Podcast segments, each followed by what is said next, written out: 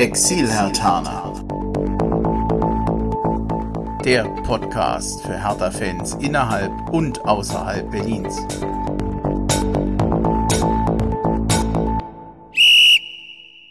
Ja, hallo Hertha-Fans in Berlin, in Brandenburg und weiter weg, also hallo Exil-Hertaner. Ich bin Bremchen und ihr hört die 68. Folge des Exil-Hertaner Podcasts. Übrigens, nächsten Monat wird der Exilhatana Podcast drei Jahre alt, kann ich ja vielleicht schon mal ergänzen oder mal erwähnen. Und heute wieder hier aus Hessen, aus dem Rhein-Main-Gebiet, nachdem die letzten Folgen ja noch in Kaiserslautern, Köln, Nordhorn und Berlin aufgenommen wurden. Man kann auch sagen, ich war viel unterwegs und jetzt habe ich die gro das große Problem, wie komme ich jetzt zu Martin und Robert? Wie mache ich da die Überleitung? Ach, machen wir es ganz einfach. Ich grüße euch Jungs, schön, dass ihr da seid. Schön, dass du wieder zu Hause bist ähm, Home Sweet Home oder äh, ja, fühlst du dich zu Hause, alles gut.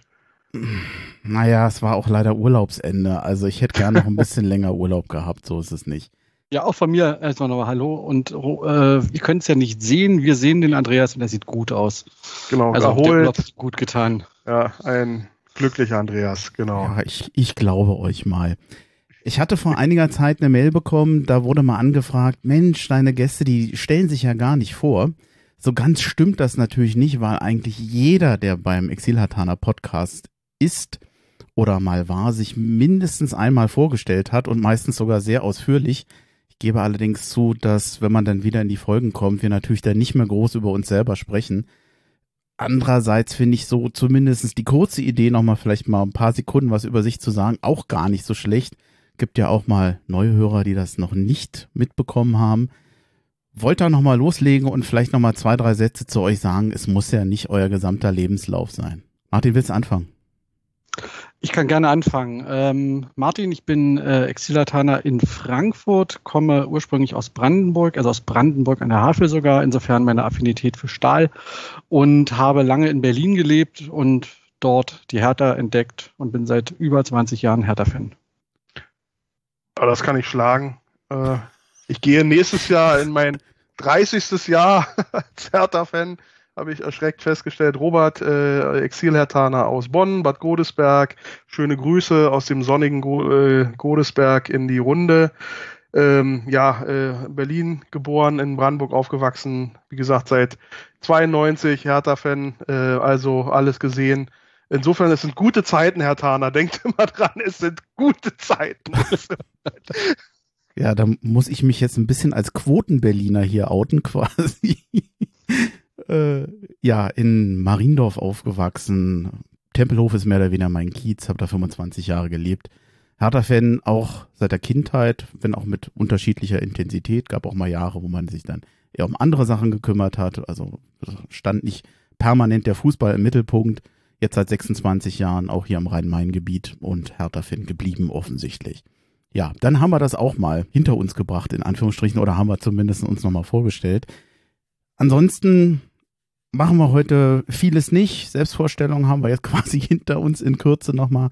Nachrichtenticker und all das lassen wir heute alles mal außen vor. Wir springen nämlich gleich ins Spiel. Den Sieg, den grandiosen Sieg gegen Fürth. Ja, da war ein kleines Augenzwinkern mit dabei.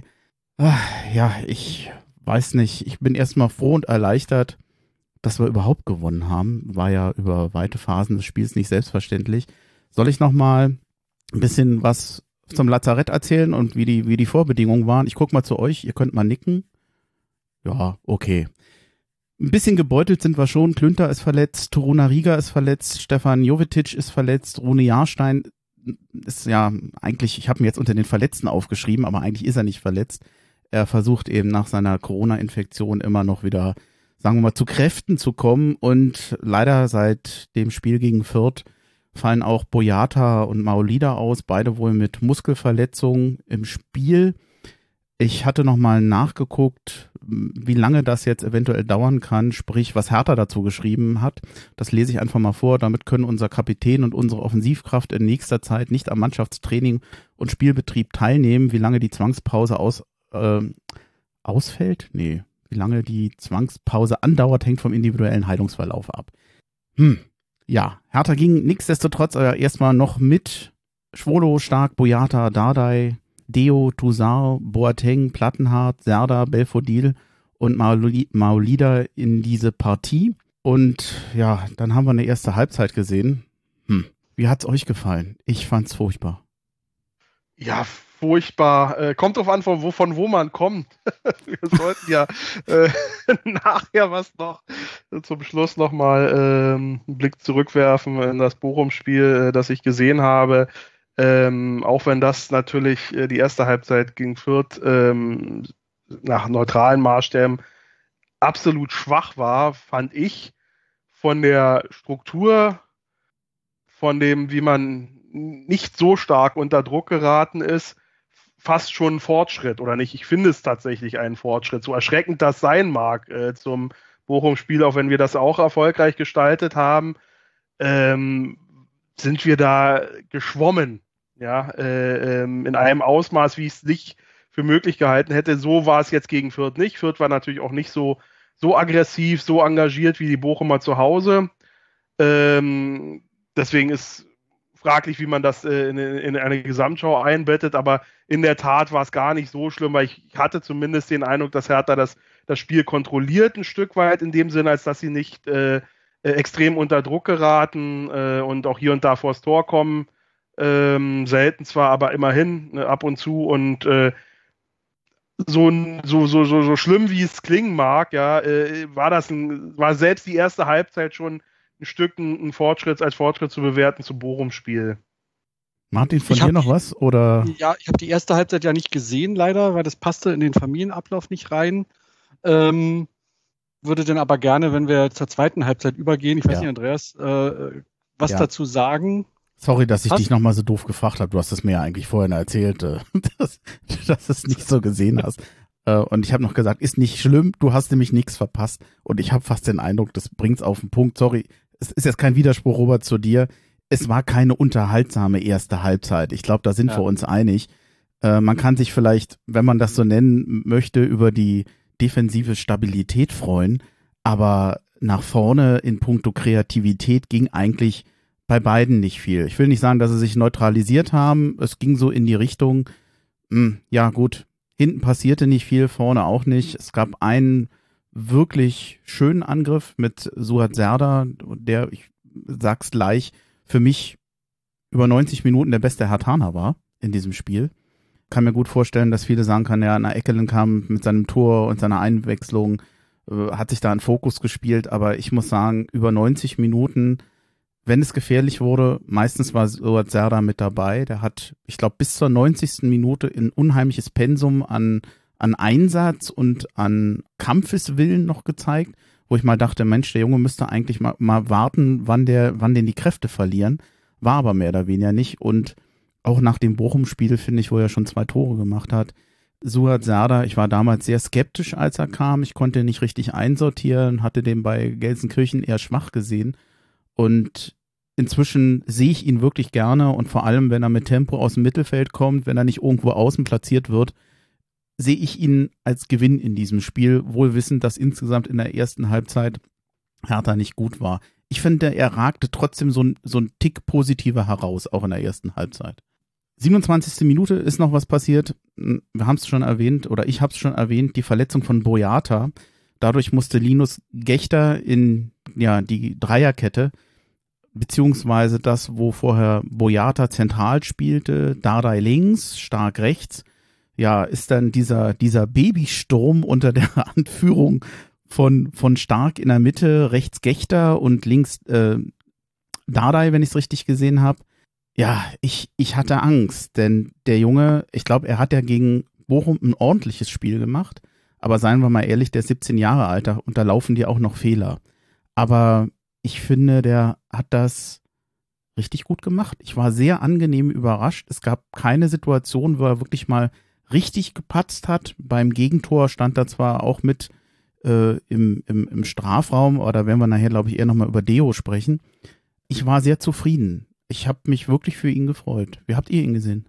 Also ich habe ihn auch extrem positiv gesehen, weil ich ihn eigentlich nicht gesehen habe. Also man muss ganz klar sagen, bis auf die äh, Szene, die zum Elfmeter führte, war das Abwehrverhalten insgesamt extrem entspannt und ruhig. Ähm, trotz der, trotz des geringen Altersschnitts und das war, hat wirklich Spaß gemacht. Das ist eigentlich gar nicht, ich könnte jetzt gar nicht sagen, was wirklich, wie die Abwehr gespielt hat, weil sie einfach gut war. Und das ist, finde ich, eine, eine sehr positive Botschaft, dass auch die jungen Spieler ähm, in der Lage sind, so gut inzwischen geschult zu sein, ähm, dass sie auf dem Niveau einfach in der, in der Abwehr mitspielen können. Und das hat mir gut, sehr, sehr gut gefallen. Also in der zweiten Halbzeit wohlgemerkt, ne? Ja, auch insgesamt. Ähm, wobei, ich glaube gerade denn auch so einem ganz jungen Spieler wie Gechter so diese sehr defensive Ausrichtung äh, im Moment natürlich sehr entgegenkommt, wo Paul, wie er ja auch gesagt hat, das Ziel verfolgt, eine starke Überzahl äh, in der Abwehr zu haben. Ähm, das macht es natürlich auch einem jungen Spieler einfacher, äh, dann reinzukommen, äh, weil er dann nicht ganz allein, nie ganz alleine steht, sondern immer jemand da ist. Ähm, was ich beim Gechter auffällig finde, ich sehe es defensiv wie du, Martin, in der Tat, da sind mir auch keine Szenen erinnerlich, aber es gibt eine Szene aus dem Bochum-Spiel und auch eine tolle Szene aus dem äh, Fürth-Spiel, wo er dann eben mit nach vorne geht, in Fürth einen, einen lässigen Hackentrick macht, der auch ankommt ja, und auch tatsächlich eine Szene äh, produziert. Äh, Im im, im Bochum-Spiel ist er, ist er mal nach vorne gedribbelt über 30, 40 Meter, hat sich dann leider für ein Abspiel an einen indisponierten Kollegen entschieden. Wäre vielleicht besser, wenn er noch mehr Mut gehabt hätte und sich auch mehr noch zugetraut hätte, aber das ist natürlich klar, das wollen wir ihm nicht äh, auferlegen. Aber ähm, ein Spieler, der in der Tat eine große Ruhe ausstrahlt, der auch mal einen Schritt nach vorne geht, ähm, das ist schon sicherlich viel, äh, viel Hoffnung mit ihm. Äh, vielleicht ist da eine weitere Verstärkung äh, dauerhaft drin. Das wäre eine tolle Geschichte. Also bis jetzt kann man da eine der po wenigen positive Überraschungen dieser frühen Saison sicherlich schon. Kann man fast jetzt schon sagen. In der zweiten Halbzeit kam dann Jaschemski für Plattenhardt und ich habe dann in der 54. Minute so die einzige richtig gute Chance, ich hoffe, ich habe nichts vergessen, äh, Belfodil mit einem Schuss aus 20 Metern, Burchardt hat das gehalten. Eigentlich will ich am Ende nochmal fragen nach guten Spielern und nach schlechten Spielern oder Spielern, die besser in diese, in diese, in, die gut in dieses Spiel kamen.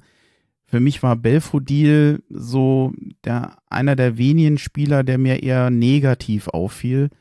Denn, okay, in der ersten Halbzeit hat Hertha insgesamt nicht stark gespielt, aber zumindestens in der zweiten, spätestens nach dem Ausgleich, fand ich Hertha wirklich die dominantere, die bessere Mannschaft. Mm, aber insgesamt, solange wie er mit auf dem Platz war, Belfodil kam eigentlich gar nicht zurecht. War für mich eher ein Ausfall. Ist das zu hart? Er hängt natürlich auch in der Luft. Ne? Also ähm, ich glaube, es ist ein, ein, Spieler, der jetzt nicht so sehr durch den Mega-Einsatz und die Galligkeit auffällt, wie denn Selke, als er ja auch reinkam in Fürth, hat er nochmal einen unglaublichen Energiepush gebracht. Das ist, das ist nicht seine Art zu Weise. Sicherlich ein Spieler, der für den Abschluss da ist, ähm, äh, im Strafraum seine Stärken hat oder davor. Ähm, und der ein Stück weit auch darauf angewiesen ist, dass, dass die Bälle zu ihm kommen. Ja, ähm, ich, da würde ich jetzt noch nichts äh, groß zu sagen, da hat er von aus meiner Sicht schon äh, noch die, die Ausrede zurecht zu sagen, da war einfach zu wenig Unterstützung aus der Mannschaft da. Äh, und es ist vielleicht auch nicht schlecht, dass wir auch so unterschiedliche Typen haben mit Belfodil und Selke, die äh, sich dann auch ein Stück weit ergänzen. Ja, das hatte jetzt, finde ich, gegen Fürth gut geklappt. Der Selke kam dann mit unfassbar viel Druck und Energie auf den Platz und hat dann nochmal eine ganz andere Note gesetzt. Ja, also ich denke, da, da ist noch äh, viel zu früh für ein, für ein Urteil. Ja. Unterschreibe ich 100 Prozent, was Robert gerade gesagt hat. Gut, Belfodil hatte natürlich auch das Pech, dass in der stärksten Phase von Hertha nach dem Ausgleich, da war er schon vom Platz. Sicherlich ja. Punkte Unterstützung aus der Mannschaft für ihn nicht einfach gewesen. Nichtsdestotrotz, er, er ging halt doch schon irgendwo ein bisschen unter in, in diesem Spiel. Mhm. Ich hatte den Eindruck, dass Hertha mit mehr Schwung aus der Kabine kam. Das hatte auch, ich will jetzt nicht übertreiben, mit Jaschemski zu tun. Der hat, wie ich finde, nicht nur ein gutes Spiel gemacht bei Hertha BSC. Ich müsste jetzt, er hat ja nicht so oft bei Hertha gespielt, war ja lange verliehen nach Paderborn und nach Mannheim ich habe ihn auf jeden Fall als belebendes Element auf der linken Seite mitgenommen. Er hat mir gut gefallen und ich war positiv überrascht, zumal ich mir sicher bin, dass die meisten Fans Jaschemski eher abgeschrieben haben bei Hertha. Mir hat er gut gefallen. Ich fand, er hat ein gutes Spiel gemacht und er war meines Erachtens auch ein Teil der Leistungssteigerung in der zweiten Halbzeit. Er bringt halt, hat, er bringt halt auch eine hohe Intensität mit. Ähm, ähm, auch im Anlaufverhalten ähm, überhaupt viel unterwegs sein, Geschwindigkeit, das sind sicherlich da seine Stärken. Ob das spielerisch nun die Hilfe ist, dass da sind nicht nur bei vielen Fans, auch bei mir noch die Zweifel, ob er da eine, eine dauerhafte Lösung sein kann. Ich finde gut, dass er jetzt mehrmals eine Chance bekommen hat, sonst findet man sowas ja auch nicht raus ja, äh, ähm, und äh, ihm die Chance da geben, auch da reinzuwachsen. Gerade jetzt hat er aber in der Halbserie wo jetzt keiner mehr vor die Nase gesetzt werden kann, außer den Spielern, die schon da sind. Jetzt mit den Verletzten hat er jetzt vielleicht dauerhaft die Chance, immer mal wieder sich zu präsentieren. Vielleicht äh, schafft er da auch einen Entwicklungsschritt. Ich sehe es auch als, er, er hat auch, mir auch besser gefallen als im Bochum-Spiel, äh, wo er da doch sehr stark geirrlichtert äh, ist übers Feld. Ähm, das muss man also das war mein, mein Eindruck äh, damals. Das war schon in der Tat wieder ein Fortschritt in dem Viertspiel. Vielleicht hilft ihm einfach auch die Spielpraxis. Äh, freuen wir uns vielleicht, dass er da, wäre schön, wenn er da auch wieder äh, noch mehr Selbstbewusstsein gewinnt, noch eine, vielleicht noch mal einen Schritt nach vorne geht als Spieler, aber noch äh, für, für, für Jubeljahien ist es mir da noch ein bisschen zu früh. Da fehlt dann eben dann doch noch ganz schön viel. Aber vielleicht ein kleiner Hoffnungsschimmer, dass es besser werden könnte. Na gut, aber zumindest die Bedenken, ihn zu bringen, sind jetzt wahrscheinlich doch eher kleiner geworden. Er hat ja zumindest auch keine, keine, keinen Bock geschossen oder irgendwas. Hm. Ähm, es war, wie sagt man so schön, ein, ein solides Spiel mit, Robert hat es äh, schon gesagt, er ist nicht, nicht der brillante Fußballer, wird er wohl auch nicht werden. Aber wenn die, wenn die Haltung stimmt und wenn, wenn so jemand auch in der Lage ist, äh, ein taktisches Konzept sauber mit umzusetzen, ist das ein Spieler, der in der Mannschaft auch in der Bundesliga hilft, ohne der große herausragende zu sein und zu werden. Durch die Verletzung von Belfodil brauchst du natürlich jetzt auch nochmal einen Spieler, der vorne links kann. Und ja. das wird ihn wahrscheinlich dann doch wieder mehr ins Zentrum bringen. Also nicht ins Zentrum auf der, auf der Spielhälfte, aber mehr in den Fokus bringen, tatsächlich dann spielen zu können. Also mal, mal gucken, wie er sich da bewährt. Ich denke, wir werden ihn, solange wie die Verletzungssituation ist, so wie sie ist, dann doch wieder öfter sehen jetzt. Seine Chance. Kann er sich drüber freuen. Ich hoffe, er macht was draus ich würde es ihm gönnen. Ich habe schon erwähnt, ich hatte den Eindruck, dass Hertha mit ein bisschen mehr Schwung aus der, aus der Halbzeitkabine kommt, ohne dass jetzt eine Torsituation nach der anderen kam. So gut nach vorne gespielt haben sie es nicht. Die Führung für Fürth dann für mich so ein bisschen aus dem Nichts. Ja, Deo. Es war so ein bisschen am Fummeln hinten, verliert den Ball und versucht dann den, oh Gott, ich hoffe, ich spreche ihn richtig an, Dujak, ich weiß nicht, ob, es, ob er so heißt, ähm, nochmal zu attackieren. Im Original habe ich es nicht gesehen. Ich war mir nicht sicher, ob es ein Foul ist. In der dritten Zeitlupe habe ich es dann aber gesehen. Es war oh. sogar ein klares Foul. Also absolut in Ordnung. Ich weiß, wir können ja nachher nochmal über Stieler sprechen. Aber mit Sicherheit keine falsche Entscheidung. Den muss er auf die Kappe nehmen. Wie hat denn der euch sonst gefallen in dem Spiel? Oh.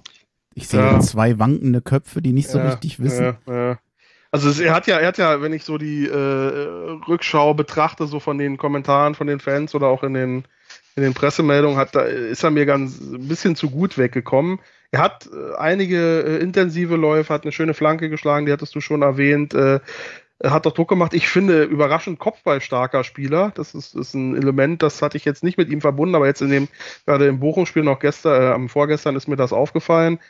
Aber in dieser Szene ist er absolut amateurhaft. Das, da, da kann ich nicht anders, da kann, finde ich kein besseres Wort.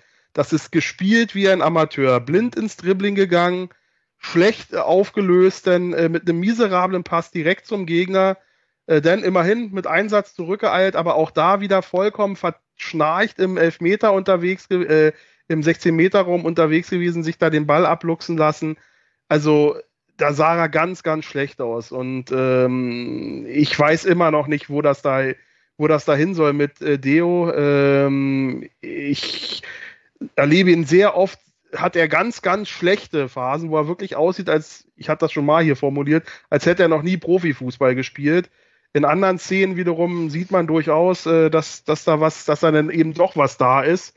Äh, ich hoffe, er, er muss sich stabilisieren. Er muss weg von diesen äh, äh, Wellenbewegungen. Ja? Und gerade die Ausschläge nach unten äh, müssen weniger werden, damit da eine dauerhafte Hilfe ist. Ähm, soweit ich erinnere, stand er, also ich weiß nicht, wie das gerüchteweise ähm, zu bewerten ist, ähm, hat mir ist auch keine Äußerung von Bobic oder anderen erinnerlich, äh, zu den Gerüchten, dass er kurz vorm Wechsel nach Fulham stand ähm, in der in der, in der letzten, in der vergangenen Tra Transferperiode, hätte ich ganz ehrlich gesagt äh, sehr viel Verständnis dafür gehabt, ähm, weil er hat sich bisher nicht als Spieler gezeigt, der dem man zutrauen kann, Hertha dauerhaft weiterzuhelfen. Jetzt hat er, jetzt gilt für ihn das, was für, für Jaschemski gilt. Er hat jetzt auch ein halbes Jahr Zeit, äh, bis zur nächsten Transferpause, äh, bis zum nächsten Transferfenster zu zeigen, dass das eben doch äh, eine Hilfe sein kann in der Bundesliga. Ich glaube, sonst ist er ganz schnell weg.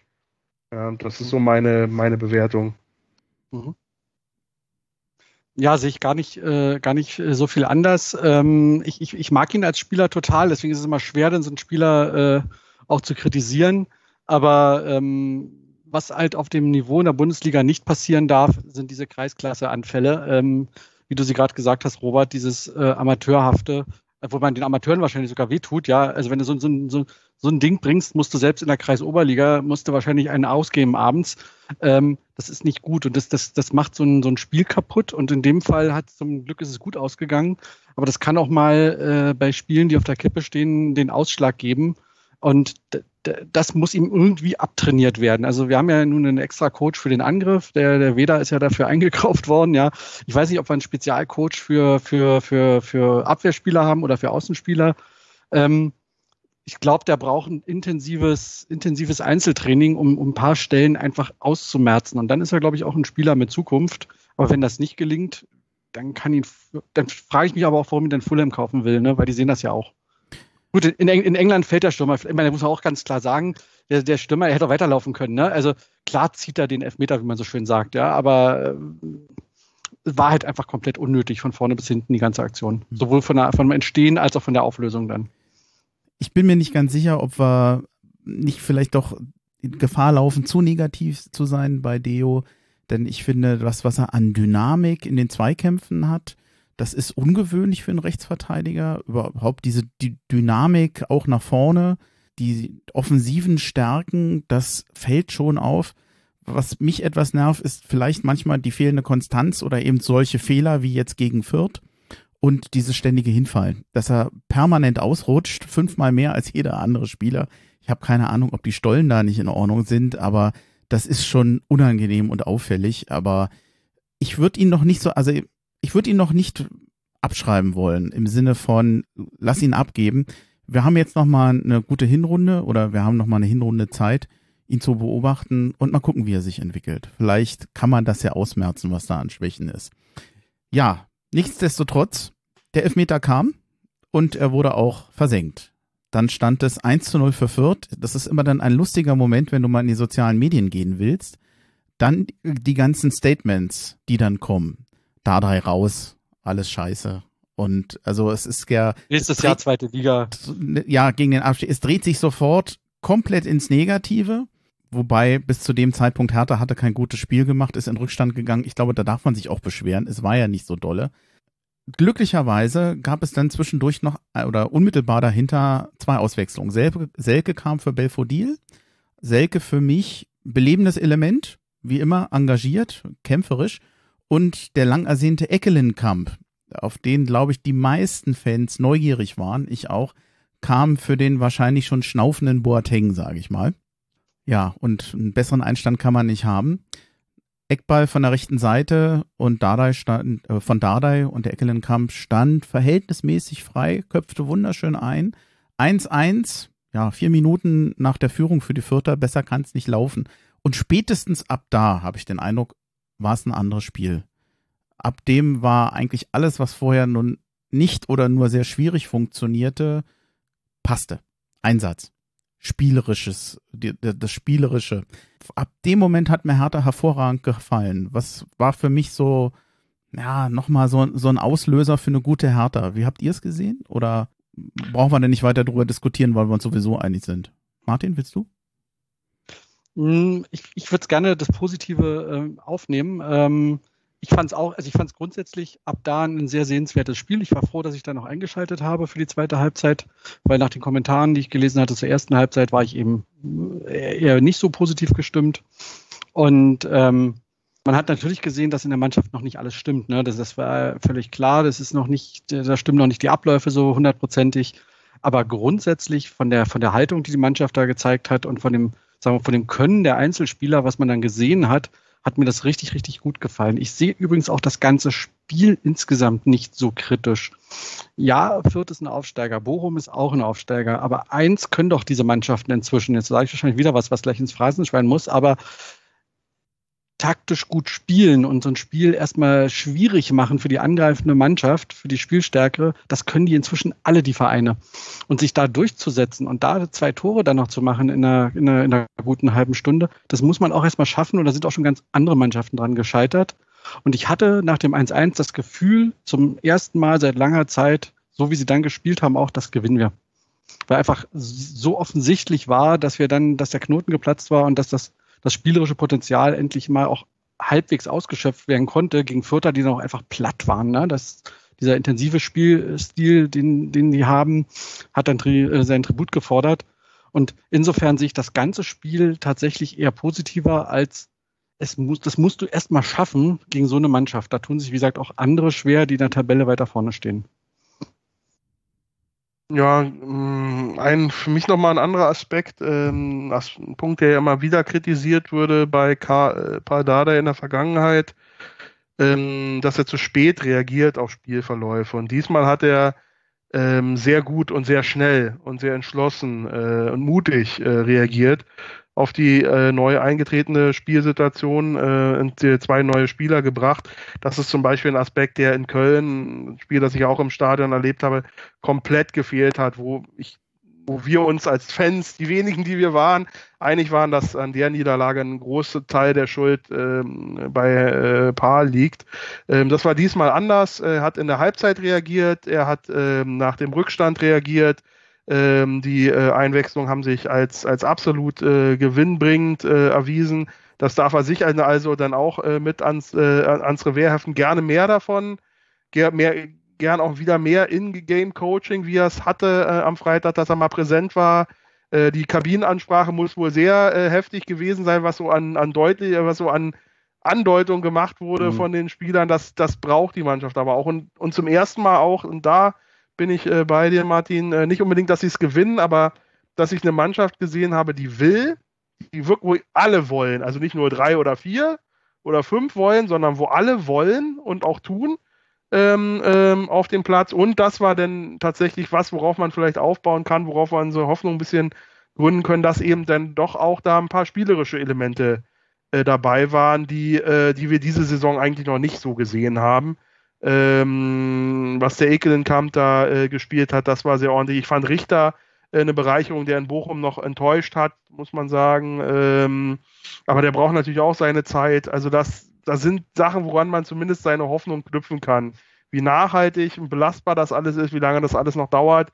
Da sind noch ganz, ganz, ganz, ganz viele Fragezeichen, auch wenn man mal auf stärkere Gegner als äh, Fürth und Bochum trifft. Aber es gibt zumindest was, worauf man, woran man mal seine Hoffnung gründen kann. Ich habe Richter noch nicht so häufig gesehen. Ich habe das Spiel gegen Bochum nicht sehen können. Aber sein, nach seiner Einwechslung hat er mir hervorragend gefallen bei Hertha. Auch wieder, ich habe ja eben das Wort Elan oder ein, von einem dynamischen Spieler gesprochen. Viel gerannt, viel gemacht. Es gab einmal eine Situation, 71. Minute, da hat er den Ball mehr oder weniger jonglierend hochgehalten im Strafraum und hat ihn dann nachher so umgesetzt, dass er nochmal aufs Tor schießen konnte. Das war, sah richtig toll aus, einfach schön anzusehen. Es waren überhaupt zwei, drei Situationen, wo ich gestaunt habe. Ich weiß nicht mehr, wann es war, ob ihr das gesehen habt, ob das in der ersten oder in der zweiten Halbzeit war. Es gab mal eine Ballannahme von Boateng. Ein langer, hoher Ball auf die linke Seite vorne. Und der hat den, äh, der hat den ja so einfach runter. Könnt ihr euch dran erinnern? War das in der ersten, weißt du das? Ja, dass der, dass der kicken kann, das, das sieht man wirklich an jeder Bewegung. Ja, ne, blutet einem das Herz, dass er nicht, äh, nicht mehr mit einem Körper gesegnet ist, der äh, für Bundesliga-Fußball gemacht ist, jedenfalls nicht äh, für längere Zeiträume, ja, ähm, dass der spielen kann, äh, das sieht man schon, ja, aber äh, eben dazu gehört eben zu Bundesliga-Profifußball gehört halt eben auch Physis, Ausdauer, Schnelligkeit, ähm, da weiß ich nicht, was der, was da noch im Tank ist, ja, ähm, wie, wie, wie viel man da noch reinstecken muss. Es gibt ja 34, 35 hier, die hier äh, die Bundesliga beackern. Beeindruckend finde ich den Kamada äh, von Frankfurt, äh, der ja da auch äh, vielleicht so eine ähnliche Rolle spielen soll wie äh, Boateng bei uns, aber natürlich körperlich in einem ganz anderen Zustand ist, obwohl er genauso alt oder sogar älter ist. Aber das wird man halt sehen. Aber dass der Boateng wirklich gut Fußball spielen kann, das, ich glaube, das sieht jeder. Hm. Und das war ein toller Ausweis dessen. 74. Minute. Wir hatten eben über Deo gesprochen. Es gab, ich weiß nicht mehr, welcher vierter Spieler das war, der ist fast, ich will nicht sagen alleine, auf den Keeper zugelaufen, aber wirklich hochgefährlich, war schon im Strafraum. Und ich weiß nicht, wo Deo herkam, aber der kam von hinten, läuft den ab, nimmt den Ball ab, spielt ihn zurück zum Keeper und dreht sich wieder. Das war klasse. Das, ich will nicht sagen Weltklasse, aber das war super gemacht. Das war Sowas hoch, von souverän. Ja. Also das ja, haben ihn zu Recht wohl auch kritisiert für das, was er manchmal falsch macht, aber das war eben auch toll gemacht. Richter nochmal, 78. Minute, langer Freistoß, den hat Selke dann auch richtig gut angenommen. Aus recht kurzer Distanz auch nochmal, aber ich glaube auch ziemlich zentral auf Burchardt geschossen. Der konnte parieren. Auch eine schöne Szene. Hätte ein, hätte ein Tor verdient gehabt, finde ich, für Selke. Ich würde es ihm ja gönnen, hat leider nicht geklappt.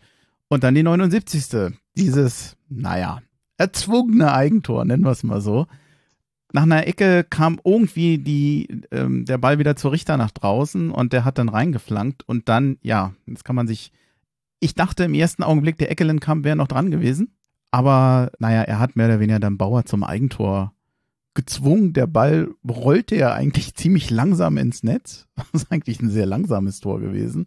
Danach die Jubeltraube, ich weiß gar nicht, ob ihr es gesehen habt, auf der Tatanbahn, da waren Arne Friedrich dabei, noch andere vom Staff, ich weiß nicht genau wer, und Zecke meine ich da gesehen zu haben. Die sind alle wie bescheuert dahin gelaufen. War richtig schön zu sehen. Also war toll. Und auch wenn es durch ein Eigentor natürlich immer glücklich ist, ich fand's verdient. Ich fand's verdient. Ja, es war auf jeden Fall verdient, Andreas. Ähm, habe ich ja gerade schon gesagt, ich, ich hatte das gute Gefühl, dass es klappen wird.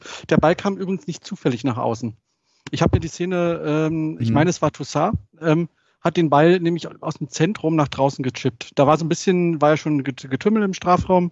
Ähm, es ging so ein bisschen hin und her und, und statt irgendwie in der Mitte nochmal drauf zu prügeln, weil Platz hatte er, hat er den Richter draußen gesehen und hat ihn nochmal rausgespielt und der konnte den Ball dann nochmal reinspielen. Also es war ein ganz überlegter Spielzug äh, von einem der unauffälligsten, äh, aber ich glaube auch unterschätztesten Hertha-Spieler, nämlich, nämlich dem Toussaint, der das wieder mal richtig gut gemacht hat, auch wenn man ihn gar nicht sieht, äh, so richtig im, im Spielablauf. Das, das, das wollte wollt ich, ich wollte nicht widersprechen, aber das, ich hab, mhm. das ist mir in der Szene so haften geblieben, dass es, wie gesagt, wohl überlegt war, wie das zustande kam. Robert, von dir noch was? Oder? Nee, aber auch wirklich erzwungen eben halt. Du brauchst halt, das war eine scharfe Flanke, genau an den richtigen Ort gespielt, glaube ich. Äh, da muss der Verteidiger auch stehen, stand ja auch da. Aber es war halt auch schon eine Drucksituation. Der Ekeland kommt von hinten an. Ich weiß nicht, ob er es gesehen hat. Vielleicht hat er es gespürt. Aber er wusste auf jeden Fall, er muss schnell reagieren. Und dann passieren halt so eine Fehler. Und das ist halt eben eine, eine Mannschaft, die eben nicht die Spiele hat, die diese Qualität haben, klar, wenn du so eine Schlanke gegen Dortmund oder Bayern schlägst, wird die äh, in, in, von einer Million Mal vielleicht zu einem Tor führen. Ja, bei Fürth ist diese Chance dann eben noch höher. Da wird, sollte man jetzt nicht äh, komplett durchdrehen, weder in die eine noch in die andere Richtung, äh, weder nur als nur aufs Glück äh, schieben oder auch äh, nur auf die Qualität der Flanke oder überhaupt des Spiels. Es war irgendwie so eine Mischung, das muss man in Perspektive setzen, aber eben, glaube da sind wir eigentlich verdient. Ähm, schön druckvoll gemacht, ein paar Sachen, auf die wir wirklich aufbauen können, schön vorbereitet, kann man mit arbeiten. Hinten stand noch Selke, also ähm, der da mit sehr viel Druck und sehr viel Zweikampfintensität auf den zweiten Pfosten gegangen ist. Da wäre nämlich auch nochmal eine Chance gewesen, ähm, dass da noch ein Tor fällt. Also eigentlich eine, ein, von der Strafraumbesetzung her eine gute Situation, gute Flanke, gute Strafraumbesetzung und dann fallen halt auch mal Tore. In dem Fall halt durch äh, Eigentor. In Ordnung für mich. Sind wir uns einig, dass wir jetzt mal einen Jürgen hatten, der uns auf jeden Fall hilft? Der darf auch, Nach der darf auch Facebook, Facebook Live haben. Das äh, HW, euer Jürgen. Ja, ich hoffe, das wird nicht kommen, hoffe ich. Hm. Es blieb ja zum Glück bei dem 2 zu 1. Letzte Szene des Spiels oder letzte interessante Situation war nochmal der, der Infight zwischen Tobias Stieler und Paul Dardai. Da ja eine gelbe Karte für bekommen. Ich konnte es jetzt nicht auflösen. Ich habe Stieler gesehen, ich habe mir das nochmal in der Wiederholung angeguckt. Ich glaube, er ist auch nochmal zu Zecke Neuendorf gegangen und hatte ihm auch die gelbe Karte gezeigt, konnte das aber nicht bestätigen. Entweder hat der Kicker nicht richtig mitbekommen oder ich, wie auch immer. Nochmal eine kuriose Situation eigentlich. Äh, Dardai war auf 180, da war er überhaupt nicht mehr zu bremsen von Arne Friedrich. Ja, schwer nachzuvollziehen, warum das äh, so war. Ähm, unauffällig wie du, Martin, äh, es erlebt hast, fand ich die Schiedsrichterleistung nicht. Ich hatte schon das Gefühl, dass tendenziell bei den 50-50-Situationen hier und da mal ähm, Hertha nicht die Nase vorn hat, aber es war auf gar keinen Fall äh, krasse Fehlentscheidungen dabei. Die Elfmeterentscheidung war, das hatten wir diskutiert, eine, eine klare Angelegenheit. Da gab es auch keine Proteste. Ähm, warum äh, Paul sich da möglicherweise so sehr echauffiert hat, mag an der Vergangenheit liegen glaube, aus der ersten Ägide von äh, Paul äh, datiert ja die Anekdote, dass äh, Preetz da mal versucht hat, beim DFB zu erreichen, dass Stieler nicht mehr härter pfeifen soll, erfolglos natürlich. Ähm, ist sicherlich kein Schiri, dem äh, die härter Herzen zufliegen, aber das war auch keine Leistung, äh, die in irgendeiner Form den emotionalen Ausbruch von Paul äh, äh rechtfertigt, für den er sich ja auch schon entschuldigt hat. Ähm, insofern würde ich dem nicht jetzt nicht noch mehr Gewicht verleihen, wie es teilweise in den Foren geschieht und einfach sagen, Mensch, drei Punkte, okay, gepfiffen, keine Katastrophe, schwamm drüber. Ja, ich fand allerdings auch, Stieler hatte für mich, vielleicht habe ich aber auch ein bisschen ein Problem mit dem Habitus von ihm, für mich nicht eine wirklich absolut souveräne Leistung gebracht. Es gab viele Foul-Situationen, wo man sich drüber streiten kann oder wo ich eigentlich doch sicher von einem Foul ausgegangen wäre. Unterm Strich waren die aber nicht spielentscheidend. Die wesentlichen Situationen waren, waren richtig, vor allem der Elfmeter. Es gab einen Punkt, ich erinnere mich an ein griechisch-römisches Foul an Jaschemski, der also wirklich unfassbar gehalten und umgedrückt wurde, was eigentlich für mich eine recht klare gelbe Karte gewesen wäre. Ich glaube, der vierte Spieler, der hatte schon eine gelbe gehabt. Das wäre dann eventuell nochmal ein Platzverweis gewesen, war aber letztendlich für den Spielverlauf offensichtlich nicht mehr entscheidend. Entscheidend ja. ist aber, dass dann eben auch bei sowas, wenn das so empfunden wird von den Spielern, dass da, dazu gehört dann aber auch ein Stück weit Resilienz, ja. Und sich nicht dann in, in, in, in, in Scharmützeln zu ergehen oder jämmerlich zu werden, sondern auch selbst mit so Widrigkeiten, wenn sie denn da sind, auch umgehen zu können, ja. Das fehlt unserer Mannschaft. Die scheint nicht emotional besonders resilient zu sein und reagieren auf viele äußere oder Spieleinflüsse sehr sensibel. Und das ist sicherlich ein Feld, woran man arbeiten kann und, äh, und muss. Ja, es gibt immer Widrigkeiten, du hast immer Pech. Ja, und Schiedsrichter und äh, sonst irgendwas oder fühlt sich ungerecht behandelt. Damit muss man als Sportler auch in der Situation umgehen können. Und da erwarte ich, da sehe ich noch ein riesiges Potenzial für Verbesserungen. Ähm, gestern war es in Ordnung, die Mannschaft hat auf den Rückstand äh, äh, gut reagiert, äh, hat auf die ähm, möglicherweise empfundenen Widrigkeiten vom Schiedsrichter gut reagiert und darauf, darauf sollte man aufbauen und nicht ja in so einen Negativkreisel wiederkommen. Das würde ich mich, das würde ich mich wirklich freuen. Volle Zustimmung. Martin? Volle Zustimmung, sagte ich. Okay. Hertha BSC ist jetzt nach fünf Spieltagen mit sechs Punkten im Mittelfeld auf Platz neun, vorbehaltlich der Sonntagsspiele im Pokal noch im Wettbewerb. Jetzt könnte man auf den ersten Blick sagen, ja, läuft da super. Alles, alles im Lot. Aber Hertha BSC zeigt, wie ich finde, in den Spielen insgesamt und auch in einem Spiel selbst sehr unterschiedliche Gesichter. Effizient gegen Bochum, gegen Fürth in der zweiten Halbzeit auch spielerisch überzeugend oder auf jeden Fall verbessert. Aber insgesamt habe ich den Eindruck, wir sollten uns nicht blenden lassen. Wir haben immer noch ein sehr labiles Team. Ja. Hm, glaubt ihr, das wissen alle und das sehen alle so? Äh, Pardada tritt ja sehr stark auf die Bremse, auch wenn man äh, bei jedem, nicht jedem seiner Argumente mitgehen muss, aber die sind erstmal nicht ganz von der Hand zu weisen. Er verweist auf eine hohe Personalfluktuation nochmal, auf eine gestörte Vorbereitung, wo, wo Stammspieler nicht dabei war. Wie gesagt, viele neue Leute, ähm, die integriert werden müssen. Das sind sicher äh, diese, die, die, diese, die letzte Saison, die noch in den Taschen liegt, ja. Ähm, da schwanke ich so ein bisschen auf der einen Seite, ja, das sind alles Gründe und die scheinen sich auch auszuwirken, aber man sieht auch, dass andere mit bestimmten Situationen eben auch besser umgehen. Ganz neidvoll blicke ich dann eben auf den FC hier in Köln, der äh, mit einer miserablen Mannschaft, die sie letztes Jahr waren, gerade so die Klasse gehalten haben, äh, nicht ka kaum personelle Veränderungen haben und ganz anders auftreten, äh, auch wenn die sicherlich auch ein bisschen überperformen im Moment. Ähm, aber das ist eben, geht auch anders. Aber vielleicht klickt es ja noch. Ähm, ähm, bei Hertha, was gut ist. Wir haben jetzt erstmal sechs Punkte. Das gibt erstmal zumindest ein paar Wochen Ruhe. Ähm, vielleicht passiert da jetzt auch mal was. Ja. Trainingseinheiten werden da, die Mannschaft findet zusammen, Erfolgserlebnisse helfen. Vielleicht gehen wir da mal doch mal ein paar Stücke weg, aber im Moment bin ich noch so auf der emotionalen Bremse und auch aus dem, noch aus den schockierenden Eindrücken aus Bochum, trotz des Sieges, äh, dass im Moment nur möglichst viel Abstand zu den äh, äh, Abstiegsplätzen mein Ziel ist. Ja, von, von mehr äh, wage ich gar nicht äh, irgendwie Gedanken zu verschwenden, sondern bei mir treibt sich da auch eher noch die Angst um. Ich bin sehr neugierig auf das Spiel gegen Leipzig. Sicherlich eine sehr, sehr starke Mannschaft, die aber im Moment auch Probleme hat. Mal gucken, wie wir uns da präsentieren. Ja, das kann auch das nächste, das die nächste Packung wieder setzen. Ja, also mhm. sehr fragiles Gebilde und ähm, wir, wir müssen äh, Geduld mitbringen. Äh, noch ganz viel Geduld. Ich glaube, so eine Frage hattest du in der Vorbereitung ja auch als Punkt auf die äh, Übersicht gesetzt. Wir müssen uns sehr stark noch in Geduld üben, fürchte ich. Oder glaube ich. ich. Ich, glaube auch, dass es eine Saison wird, wo man relativ lange ähm, achtsam bleiben muss, äh, bevor, ähm, sagen wir mal, das gesicherte Mittelfeld irgendwo erreicht ist. Das, ich glaube, mehr ist dieses Jahr nicht drin. Ähm, ich, ich habe trotzdem ein bei aller Skepsis, die ich auch habe, ein, ein, ein besseres Gefühl aufgrund der Personalsituation. Es, wir hatten im letzten Jahr Spieler eingekauft, ähm, die sich zu höheren Berufen fühlten und die dann, wenn es nicht so lief, äh, das Spiel auch kaputt gemacht haben. Ja? Ähm, und diese Spieler sind jetzt weg, weil sie sich dann nicht an die Taktik gehalten haben, weil sie körpersprachlich äh, schwach aufgestellt waren. Wir haben jetzt eher so eine, so eine, so ein bisschen so eine Underdog-Mannschaft wieder. Ne? Wir haben einen, Selke zurückgeholt, ne? ne? Ihr kennt die bösen Sprüche, ne? Bremen ist nur abgestiegen, um ihn nicht behalten zu müssen und so.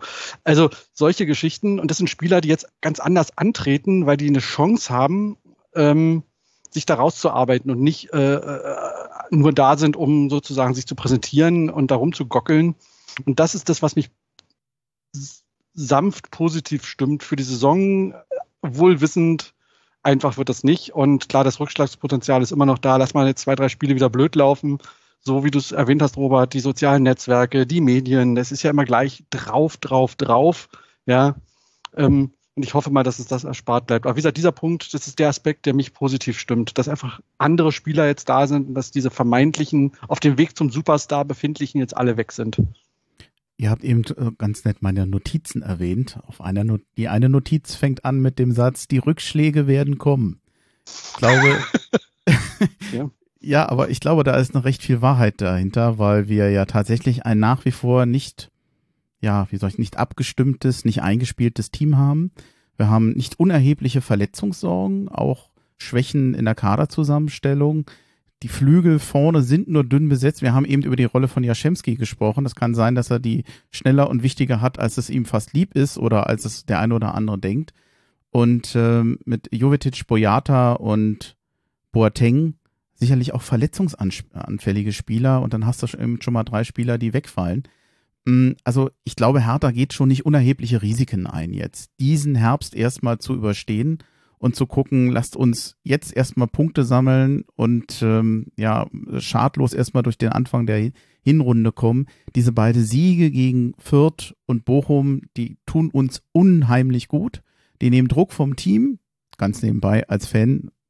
ich bin ja auch froh und erleichtert, dass man diese Punkte erstmal eingesammelt hat. Mittelpunkt, Mittelfeldplatz sieht halt besser aus als letzter Platz in der Tabelle das, das macht ja was mit einem als Spieler. Das sammelst ja nicht unbedingt Sicherheit dadurch. Hm, was mich noch so ein bisschen umtreibt, ist, wir haben im Spiel gegen Fürth mit Linus Gechter 17, DJ 21, Dardai 19 und Eckelenkamp, der ist auch erst 21, richtig junge Spieler auf dem Platz gehabt, auf die wir, und das ist jetzt meine Hoffnung, bauen können und müssen in der Verletzungssituation, wo ich aber bei Eckelenkamp und Dardai überhaupt gar keine Bedenken habe, dass die das können. Die werden uns helfen, also aus der Not eine Tugend machen, die Jugendspieler bringen. Mhm. Bei Dennis Jaschemski müssen wir ein bisschen abwarten, ob er das, was er jetzt gegen Fürth gemacht hat, ob er das konservieren kann. Und Linus Gechter, ja gut, ist ein junger Spieler, da muss man halt mal wissen, wenn der gegen Leipzig kommt, da hast du halt auch andere Gegenspieler Da hast du einen schnellen Gegenspieler, der dich eben auch mal schnell ausspielt. Das muss man halt eben dem Jungen auch mal zugestehen, der wird lernen, der wird Fehler machen und der wird brauchen. Aber ich freue mich eigentlich trotzdem auch auf diese jungen Spieler und drücke denen einfach die Daumen, weil, ja, ich, ich finde es eigentlich schön, dass die dann die Möglichkeiten haben zu spielen. Ähm, ich sehe ein Risiko drin, aber auch eine, eine Perspektive. Es ist beides. Oder ich hm. bin mir beidem bewusst. Man muss aber auch eins äh, anerkennen, momentan die Transferperiode ist zu. Ne? Hertha kann auch nichts mehr machen. Also die Mannschaft ist so, wie sie ist. Ja. Und insofern ähm, bleibt ja nur tatsächlich äh, das Beste daraus zu machen, wie du es schon gerade gesagt hast.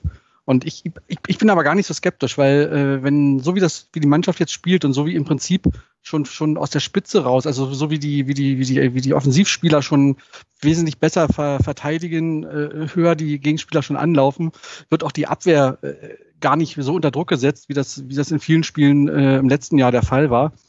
Ähm, wenn da vorne dann der Kunja lustlos rund, rumtrabte und überhaupt keinen Druck auf den Gegner ausgeübt hat.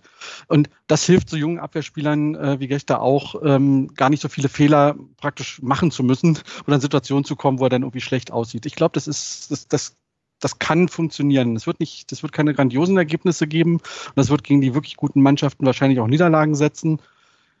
Aber insgesamt wirkt die Mannschaft doch deutlich ausbalancierter und da haben die Jungen dann auch die Chance, entsprechend äh, dran zu wachsen, glaube ich. Jetzt geht's gegen Leipzig, das haben wir schon erwähnt. Also ich rechne da, um ehrlich zu sein, eher mit einer Niederlage. Alles andere wäre überraschend, trotz der, sagen wir mal, Formdelle, der kleinen Formdelle der Leipziger. Ich habe die allerdings auch gegen Köln gestern gesehen. Also die waren schon dicht, dicht dran. Dass, äh, wenn die nachher das Tor geschossen gehabt hätten, da hätte sich Köln auch nicht beschweren dürfen. Das war schon stark, wie die gespielt haben. Also so schlecht war das nicht. Ähm, ein Toussaint sollte man vielleicht doch nochmal erwähnen. Wir haben zwar ihn eben schon angesprochen, aber auch wenn er vielleicht spielerisch gar nicht so in den Vordergrund trat, das, was er an Engagement, an Kampf, an Abräumerqualitäten in dem Spiel gezeigt hat, auch in der ersten Halbzeit ganz ausdrücklich, hat mir gut gefallen und würde ich ganz gerne nochmal erwähnen. Währenddessen Maolida auch so ein bisschen wie Belfodil hatte ich den Eindruck in der ersten Halbzeit auch so ein bisschen unterging. Naja, gut, jetzt war, kam insgesamt in der Offensive nicht so viel zusammen. Unter sowas leiden dann natürlich auch die beiden Spieler. Habt ihr sonst noch was oder würdet ihr das noch bestärken oder in der Luft zerreißen wollen?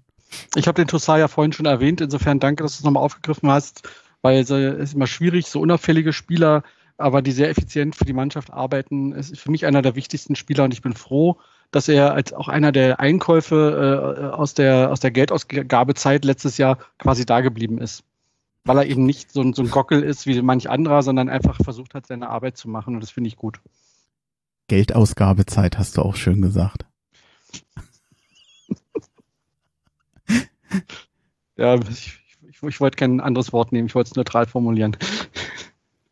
Ja, Robert, von dir noch was? Hast, liegt dir noch was auf dem Herzen? Wir haben jetzt über verhältnismäßig wenig über das Bochum-Spiel gesprochen. Das ist in Ordnung. Ich denke, ich habe ja da immer mal wieder mein, äh, mein Entsetzen rückblickend äh, äh, zu Protokoll gegeben. Ähm, da müssen wir jetzt nicht mehr ähm, viel drauf verschwenden. Vielleicht ein Gedanke noch zu dem, äh, zu der Frage, die du gestellt hast, bevor du nochmal auf das Viertspiel gekommen bist. Stichwort Jugend. Ähm, auch wenn sie schon relativ viel Erfahrung haben und lange, äh, länger in der Bundesliga spielen, auch Serda und Richter sind noch Anfang 20. Ich glaube, die sind 23 in dem Dreh. Ähm, das darf man auch nicht vergessen. Es, ist, äh, es fehlt so ein bisschen der Mittelbau, äh, schon länger bei Hertha. Ne? Äh, wir haben jetzt ein paar ältere Spieler, auch ein paar ältere Spieler geholt. Ähm, und äh, viele, die noch im, im Bereich frühe 20er sind äh, und darunter. Sehr spannend, ja. Ähm, ganz schwieriges Konstrukt. Ich glaube, die, der, der Kaderumbau wird weitergehen, auch in der Winterpause. Muss, äh, muss weitergehen. Ähm, wir haben noch einige Baustellen. Ich denke, wir werden auch mm, uns da nochmal neue Gesichter äh, gewöhnen müssen. Äh, wahrscheinlich auch nochmal in der nächsten Transferperiode, bevor wir vielleicht in eine, in eine, also dann im Sommer nächsten Jahres, bevor wir dann vielleicht in eine Phase der Konsolidierung eintreten. Ähm, sehr spannend und mit hohem Risiko. Ich weiß nicht, wer das gesagt hat, aber da ist schon eine Menge Risiko dabei, gerade weil man das Gegenteil von dem getan hat, was man anfangs äh, zumindest öffentlich verlautbaren hat lassen, nämlich nicht nochmal äh, den ganz großen Umbruch zu wagen. De facto äh, erleben wir genau das.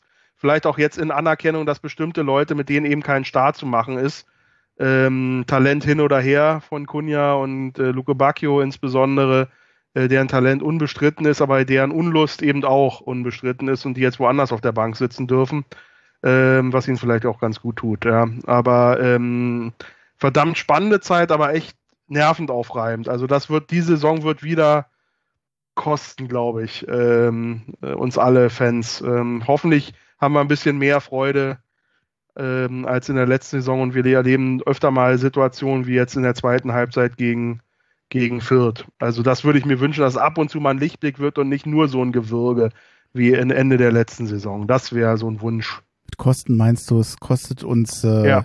äh, graue Haare und Ja. Nerven wahrscheinlich. Ja, ja, das wird, das wird, das geht an die Substanz, ja. Man merkt auch in den Foren, es ist schon sehr dünnhäutig geworden, habe ich so den Eindruck. Und ich kann es den Leuten nicht mal übel nehmen. Es gibt natürlich den üblichen soziale Medienhass da, wo sich die Leute da produzieren, aber ähm, ich kann auch verstehen, dass diese Zeit jetzt seit der Windhorst-Investition, dass zusätzlich zu der als Bleiern empfundenen Zeit, vielleicht äh, der Endzeit von Preetz, dass das die Leute nervt und äh, so richtig posi, so ein richtig positives Narrativ, so ein richtiges Bock auf Hertha Gefühl muss erst noch entstehen. Ich hoffe, dass das kommt jetzt irgendwie.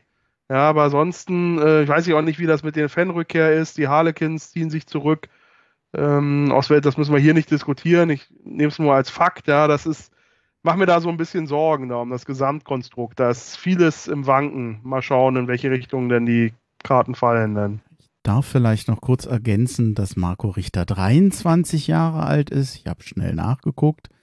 Mm, Dann, ich habe letztens wieder gesehen eine Überschrift von dem Michael Jahn bei einem Artikel.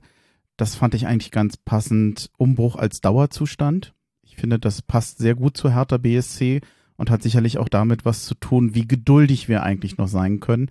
Es sind zwar jetzt natürlich ganz andere Personen dran und auch wieder ein anderer Kader, aber wenn man jetzt äh, quasi in die dritte Saison geht und sagt, hier, das ist der Umbruch oder äh, akzeptiert diesen Umbruch, wir müssen ihn tun, ja, man wird natürlich irgendwann ungeduldig, wenn man sich denkt, du, die letzten zwei Jahre hat man mir das auch schon gesagt und äh, eigentlich auf Besserung gehofft oder mir Besserung versprochen, da hat es auch nicht geklappt. Da bin ich doch im dritten Jahr automatisch skeptisch.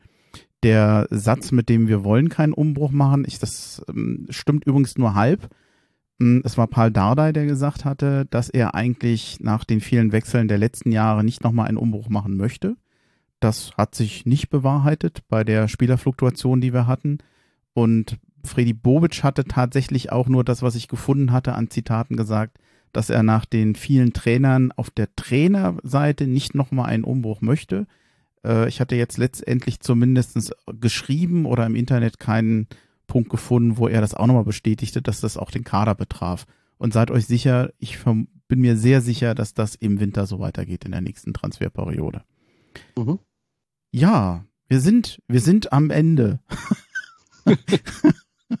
das klingt, klingt jetzt negativer, als es gemeint war. Aber ich habe nichts mehr auf dem Zettel. Ich kann mich nur noch bei euch bedanken und meine Freude ausdrücken, dass das heute geklappt hat mit euch. Ja, danke. Vielleicht die letzte Mal in der Saison, wo wir zwei Siege hintereinander besprechen konnten. Ja, das Danke. Damit haben wir Um dann diesen positiven Positives Ausblick ist dann damit komplett. Da wette ich jetzt aber, da wette ich ein Bier dagegen, Robert. Das sehen wir noch mal. Da bin ich mir ganz sicher. Alles klar, okay, da, da Mhm. lasse ich mich gerne von anstecken, von dem Optimismus. Ist schön, äh, die armen Kinder. Wenn es mal hier, ich habe eine Eins geschrieben, ja, aber noch nicht zweimal hintereinander. Na, na, genau. Oh, Nee, Hertha ist ein schwer erziehbares Kind, das, äh, das braucht, äh, da bin ich tatsächlich für Hintern versohlen.